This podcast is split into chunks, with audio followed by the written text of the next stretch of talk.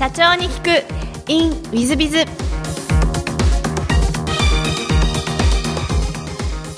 ィズビズの新谷です。先週の続きをお聞きください。その創業起業のなんか苦労話とかそういうのはあられますか？そうですね。あの思ったよりもそのまあ固定費がかかるというか、まあ、移動費ですね。営業すればするほどお金もかかりますし、まあ、その時にその守るのか攻めるのかそのバランスとで崩れた時もありましたしその辺のバランス取るのが非常に難しかったですね。今創業して何年ぐらいになったんですか、えっと、5年半経ちました。5年半ででもあのこんだけ世界でセミナーをやれるようになるっていうのはまあ大変な苦労があったんじゃないかなと思うんですが。そうですね。今となったらすごい楽しい思い出なんですけど、まあ、アメリカに挑戦をしたりこう守りじゃなくてもう攻め切ったっていう、まあ、そういう5年間だったんじゃないかなと思います。なるほど。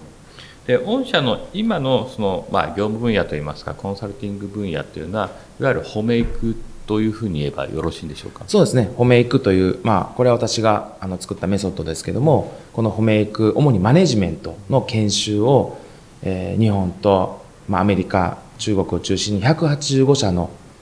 企業に対して、えーまあ、コンサルティングさせていただいてます。なるほど、えー、経営者管理者様向けと思えばよろしいですか、そうですね、はい、なるほど。なるほど。素晴らしいですね。あの質問を開発していただきますが、えっと、好きなものにトライアスロンというふうにおっしゃってらっしゃいまして、うんはい、ラーメン屋さんに修行に行かれたり船総研に入られたのと、うん、なんか非常に似てるなって感じがしたんですけどなんでトライアスロンがお好きなんですか？あのたくさんの方からまあおすすめされてたんですね。実は5年か4年ぐらい前からですかねでまあちょっと、まあ、はっきり言って時間もお金もかかるスポーツじゃないですか。でもいつか挑戦したいなというふうに思ってましてで去年の秋にですね、えー、もうよしやろうと決めましてで水泳も25メートルぐらいしか泳げなかったんですけどこの間泳いだら1500メートル泳げるようになりまして人間の成長っていうのはすごいなと40超えてでもまだまだ成長できるんだら、まあ、そういったのをお客さんとか仲間にですねあのなんか伝えていきたいなというふうに思ってます、どのぐらいの頻度で練習はされてらっしゃるんですか？いや本当空いた時間であの週に1回か2回できるかできないかって感じですね今は。なるほど。はい。まあ、社長様らしい趣味といいますか原社長様らしい趣味といいますか自分を追い込むのが割とお好きでいらっしゃいますか、そうですね。やっぱ常にこう追い込んでないと落ち着かない性格ですね。なるほど。かっこいいですね。本当に原社長様の素敵です。で座右の銘がですね人は褒められるために生まれてきたということでこんな素晴らしい座右の銘なんですがこれはどういう意味でいらっしゃいますか？あの褒め育を広めるときにですね、まあ、日本だけじゃなくて世界に行くときに、まあ、いろいろな方に、まあ、アドバイスをいただきます。で例えばアメリカに行った時もアメリカでは通用しないよとか中国では通用しないよとか、まあ、いろんな、まあ、日本でももちろんそうだったんですけども言われたんですが私はまあこれは座右の銘というか、まあ、真理だと思ってるんですね。人は褒められるために生まれてきた。だから褒めるのは当たり前だし褒めてほしいのは当たり前なんじゃないかなと思うんですね。でこの真理という私のその言葉を持って、まあ、日本も世界も行くとですねみんなその味方してくれるんですね結局は。あだから自分のその本気度というか、まあ、それが一番大事だったんだなっていうのを気づかせてくれる。まあ私の中であのこの言葉をいつも胸にあの秘めてですね。でいろんな方に今会いに行ってます。なるほど。素晴らしいですね、えー、ある意味あの今のブラック企業の皆さん方に、えー、ぜひ導入いただいた方がよろしいんじゃないかなと思うぐらいのところですね、えー、またその原社長様があの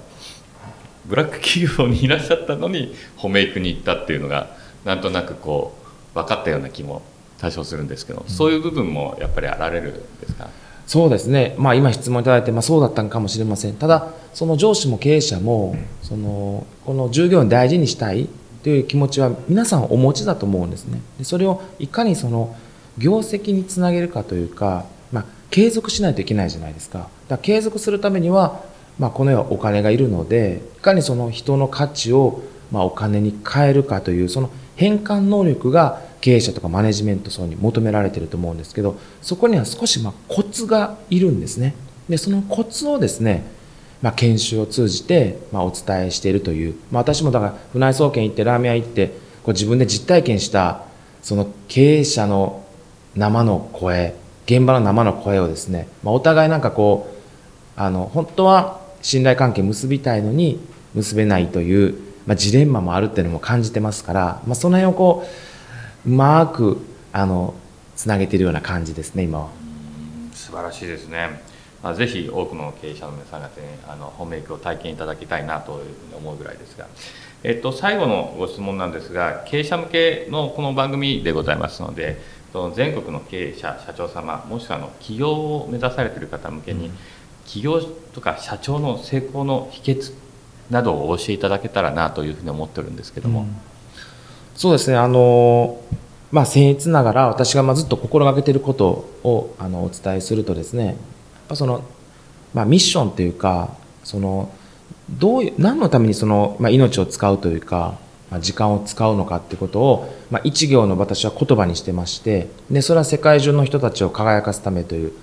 でそのために、まあ、判断を常に毎日しているという感じですかね。あとは、まあ、結局はその原因自分論というか、まあ、経営課題の一番あの大切なというか直さないといけない原因っていうのは経営者の人格だと思ってますから、まあ、私の会社今4つ経営してますけど私の人格が一番問題なので、まあ、そういうふうにスタッフにも社員にも言ってますけども、まあ、それぐらいその謙虚な気持ちでミッション経営すると、まあ、仲間ができて応援していただける、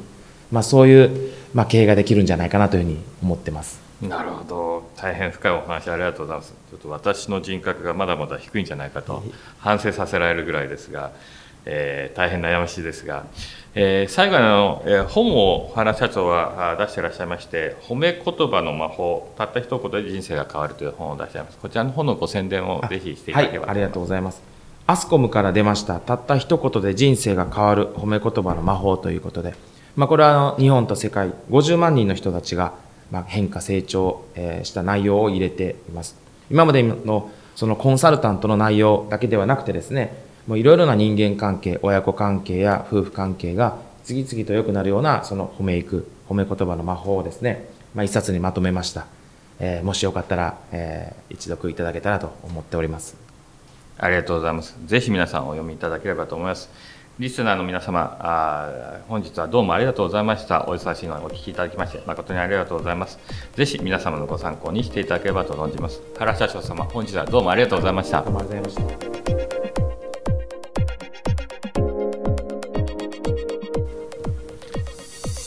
原社長様のお話を聞きまさか理系とは思ってなくてああだからこういうふうにメソッドが作られてきたのかというふうなのを強く感じましたで特にその理系で頭がいいというのもかかわらず、えー、ブラック企業といいますか一生懸命皆さん方が働くようなところにもえー、体当たりで入っていかれてそして、えー、自分を鍛えられそしてコンサルタントそして活躍されていらっしゃる。そして今は世界に羽ばたいていらっしゃるということで、えー、大変素晴らしい社長様あコンサルタントの先生でいらっしゃいます、えー、ぜひホメイクもですね、えー、どんどん広げていっていただければなと思っています。えー、本はもう英訳にも中国語訳にもなっていらっしゃるそうで今現在あの報道ステーションさん NHK にも出ていらっしゃる。えハーバード大学にも2回セミナーをやってらっしゃれ今度は本田先生とも、えやられていらっしゃるということで、えまあまあ本当に素晴らしいコンサルタントの先生で、え私自身ももっと原社長みたいにならなきゃいけないなということで感銘を受けました。ぜひ皆様も真似されてはどうかなと思います。またホメイクを読んだりセミナーを受けられたりしたらいかがかなと思っております。本日はどうもありがとうございました。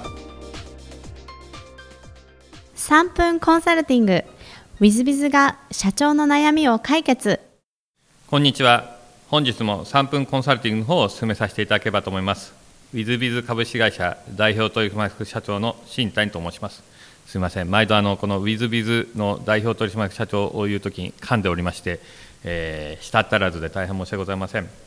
えー、本日のご相談は D 社様、え資本金1000万、年商1.5億、えー、従業員数5名のアパレル産業でございます。弊社アパレルメーカーを営んでます、えー、デザインや品質やお客様からの評判も創業から2年と少しですが順調な立ち上げができています。すごいですね。2年で1億5000万ですか、えー、ただ今の最大の悩みは私の右腕が育っていないことです。いやあの2年目で右腕が育つことはほとんどないと思うんですけども、えー、いい業績だからやっぱり大元になられるということで、社長様は素晴らしい、経営能力だと思いますが、えー、今の社員は全員20代で若くて元気の良いスタッフばかりです。それぞれデザインや営業の能力決して低くはないと思います。素晴らしいですね。しかし、例えば営業会議、私が一人一人に細かい指示をするのですが、その指示の意図や背景が正しく理解してくれてないようで、全く的外れな動きをする社員が多いのです。創業以来、営業もデザインも何から何まで私が行ってきたため、私は近くについていないといけない社員ばかりで、社員教育がおろそかになった結果だと思います。しかし、これでは会社を大きくすることもできません。幹部として私の思いを理解して、私に代わって現場を引っ張ってくれる幹部の育成に力を入れたいのですが、どのように進めていけばよいでしょうか。えー、大変業績がいいから悩まれている悩みで、素晴らしいお悩みだと思います。えーと焦る必要性は私はないんではないかなと思います、ここまで順調に来ているので、えー、しばらくは社長様中心で行かれる以外には、えー、ないのではないかなとあの、そんな簡単にはですね社長様のお考えや、えー、社長様の姿勢があすぐにすっとはあの皆さん方の腹に落ちるなんてことはほとんどないというふうにまず思っていただいた方が逆に、え気が楽になっていいんではないかなというふうに思います。ただ、やはり社長様の姿勢を浸透させるなということで、一番重要なことは、えー、経営理念を作っていただくことだと思います。私たちコンサルタントは必ず会社様にご訪問したとき経営理念は何ですか？とお聞きしたりまたはコンサルティングする上では経営理念を作ることから始めさせていただきます。ある意味経営理念は会社の方針であり法律です。会社のルールや法律を定めてなく、やっていると横道にそれたり、社長様の思いとは違う方向性に行ったりということがございます。ございます。しかしながらその経営理念を作っているとその方向性が間違ってなかったり、え、その経営理念に合わせて社員の皆さん方が勝手に考えていくということが行われてきます GE という、え、大きな会社がありますが GE はクレドという経営理念を持ってましてえそれをもとに M&A なども進めていらっしゃいます。社員教育も進めていらっしゃいます。そのクレドの徹底をすることで、え買収した会社は GE っぽくなって、そして好業績に変わっていくと、こういうことなんだそうです。まあ、そういう意味では、御社も経営理念をまずを作り、そしてその経営理念の浸透から始められたらいいんじゃないかなと思います。え私ども WithBiz の WithBiz スピリッツといいまして、え毎朝朝礼で誰かが40項目ある中の一つを読みそして事例を話をし実例事例を話しそして私からその実例事例に合わせてまたスピリッツに合わせてコメントをするみたいなことをすることによってその繰り返しをすることで、え、理念の浸透というのが行われてきております。その理念の浸透をするには生半可ではございません。弊社でもやっぱり3年は最低3年はかかりました、え、何度も何度も繰り返してもそれは違う。間違ってる。だからそっちではない。などとですね未だに会議で言っている時もございますのでそういう意味では簡単ではございませんがまずは経営理念を作っていただき社長様の思いが伝わるような経営理念を使っていただきそれを浸透していく手段を捉えることが一番いいのではないかなというふうに思います。教育以上に経営理念の浸透が一番大切なことをご理解いただければ大変嬉しいなと思っております。えー、私どもあの理念浸透のための動画や5つの会社のインタビュー動画などを皆様方にお渡ししております。ぜひそちらの方もいろいろ確認いただき、いろんな会社の経営を見てからお作りになってはいただかと思っております。本日は以上で3分コンサルティング終わらせていただきます。本日もお聞きいただき誠にありがとうございました。最後までお聞きいただきまして誠にありがとうございました。本日のポッドキャストはここまでになります。また来週お楽しみに。